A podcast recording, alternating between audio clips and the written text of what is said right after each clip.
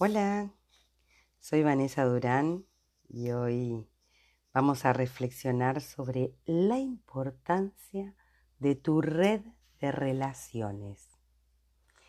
Y esto me hace pensar en la magia de poder coincidir con los afectos, de coordinar decisiones y tiempos, pero sobre todo en el placer de disfrutar la compañía de quienes más queremos. En experiencias que nos desafían a mirar nuestro interior para potenciarnos a nosotros mismos. ¿Cuánta importancia le estamos dando a nuestra red de relaciones? ¿Cuántas relaciones nuevas nos proponemos tener?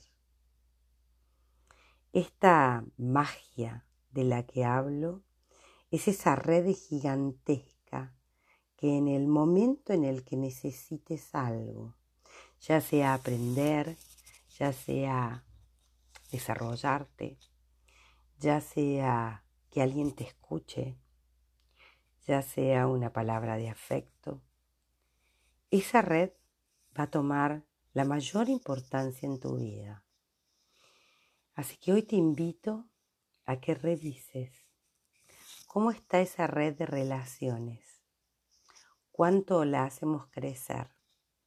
¿Cuánto cultivamos esa magia en, las relaciones para seguir coincidiendo con esos afectos?